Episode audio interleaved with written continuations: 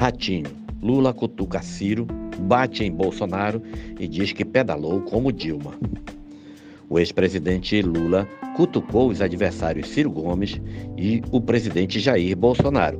Defendeu as gestões petistas no Planalto e disse que, se eleito, vai aumentar o salário mínimo, aumentando, na sabatina do programa do Ratinho do SBT na noite de quinta-feira. Descontraído, Lula falou palavrões. Contou causos sobre Ratinho, fez anedotas populares e chamou Bolsonaro de ignorante e chucrão.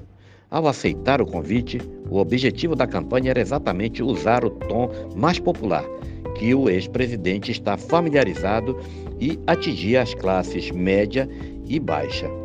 Logo no começo, questionado pelo apresentador Ratinho sobre como voltaria a aumentar o salário mínimo acima da inflação anualmente, se eleito, o candidato disse: aumentando.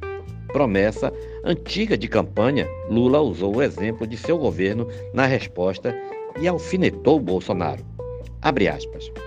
Ratinho, é, o senhor diz que vai aumentar o salário mínimo. Como é que o senhor vai aumentar o salário mínimo?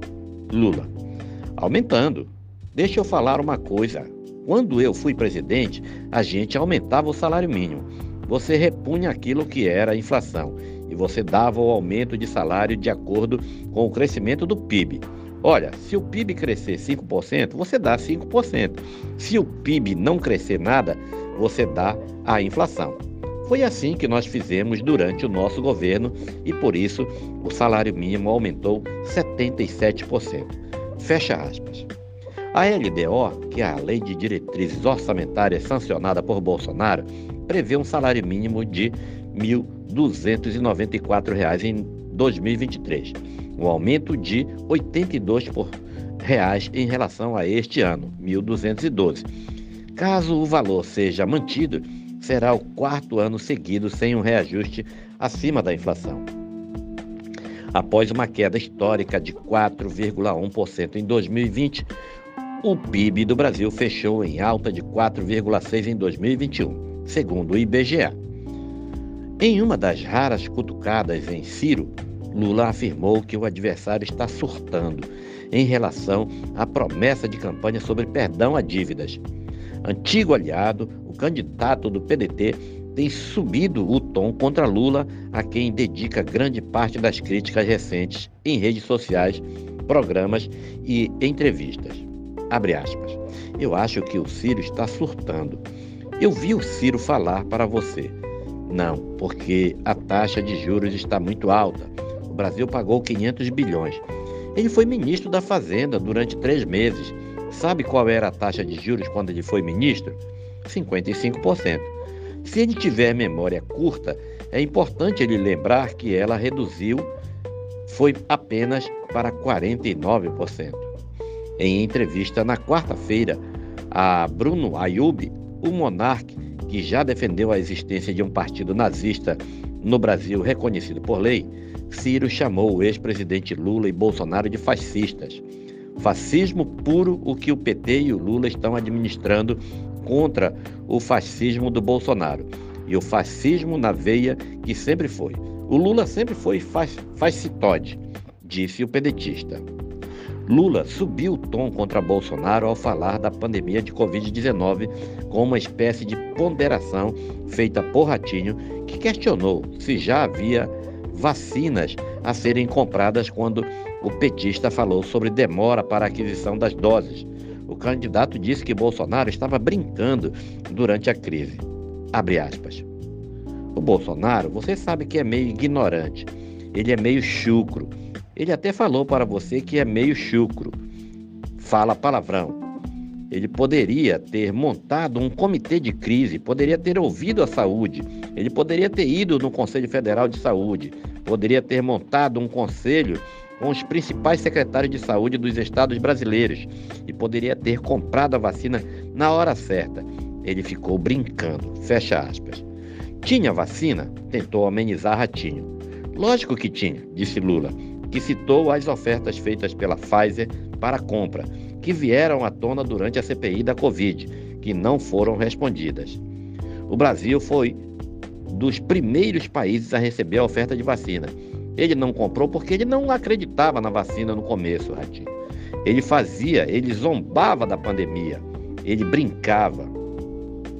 Lula voltou também a defender a ex-presidente Dilma Rousseff e dizer que ela sofreu um golpe. De acordo com ele, outros presidentes usaram as pedaladas para acertarem as contas públicas. Ele admitiu que fez isso.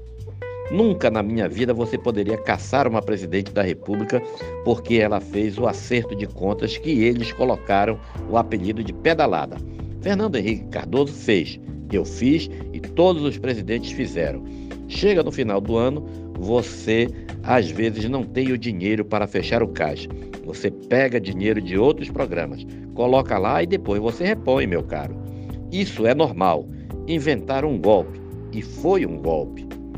Como réplica, o apresentador disse que até hoje não sabia o que eram as pedaladas, como ficaram conhecidas as manobras que embasaram o pedido de impeachment aceito pela Câmara dos Deputados. Pensava que estava andando de bicicleta, brincou. Ao ser lembrado que nem todos os governadores eleitos neste ano serão apoiadores do PT, Lula garantiu que vai conversar com os representantes das unidades federativas, independentemente do partido político, e falou do retorno do Lulinha Paz e Amor em referência à eleição de 2002. Para mim, não tem problema nenhum reunir com prefeitos e governadores. Eu vou fazer. Um compromisso que eu vou fazer se eu ganhar as eleições na primeira semana, eu vou chamar os 27 governadores e para que possa ver em cada estado as três principais obras que cada estado tem para a gente compartilhar a construção dessas estradas. É isso que eu vou fazer. Eu quero paz e amor. O Lulinha Paz e Amor voltou com força total. Na entrevista, o apresentador ainda fez perguntas sobre as obras realizadas na Bolívia, Nicarágua e outros países, Venezuela, Cuba, durante a gestão petista no Planalto e disse que nesse período também havia desmatamento na Amazônia e invasões de áreas indígenas. Lula afirmou que as obras se reverteram em dinheiro para o Brasil, que reduziu a destruição da floresta e declarou que era possível continuar com produção agropecuária sem desmatar mais. A entrevista com o próprio apresentador ressaltou em mais de uma ocasião teve o formato de um bate-papo. Os dois relembraram que tomaram cachaça e comeram rabada com a presença de uma dupla sertaneja durante o mandato de Lula. Você, Ratinho, foi na Granja do Torto, levou Bruno e Marrone para conhecer.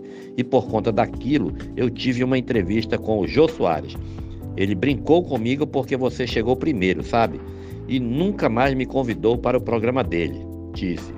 Questionado sobre o que toma durante os comícios, Lula respondeu que era água, mas lembrou que não dispensa uma cachaça. Eu estou com a garganta fazendo tratamento com fonoaudiólogo Estou fazendo muito comício. Hoje ela está boa, mas eu gosto de uma cachaça assim. Ah, nós já tomamos junto na sua casa lá, no Alto da Lapa, aonde eu comi a melhor rabada. A campanha chegou a cogitar não ir ao programa. O motivo seria a ligação do canal e do apresentador com Bolsonaro. Fábio Faria, ministro das Comunicações, pasta criada pela atual gestão, é genro de Silvio Santos dono do SBT e entusiasta do presidente, que já o recebeu em sua casa em mais de uma ocasião. Até Ratinho, que já entrevistou Lula e tinha boa relação durante o mandato petista, hoje é mais próximo do bolsonarismo.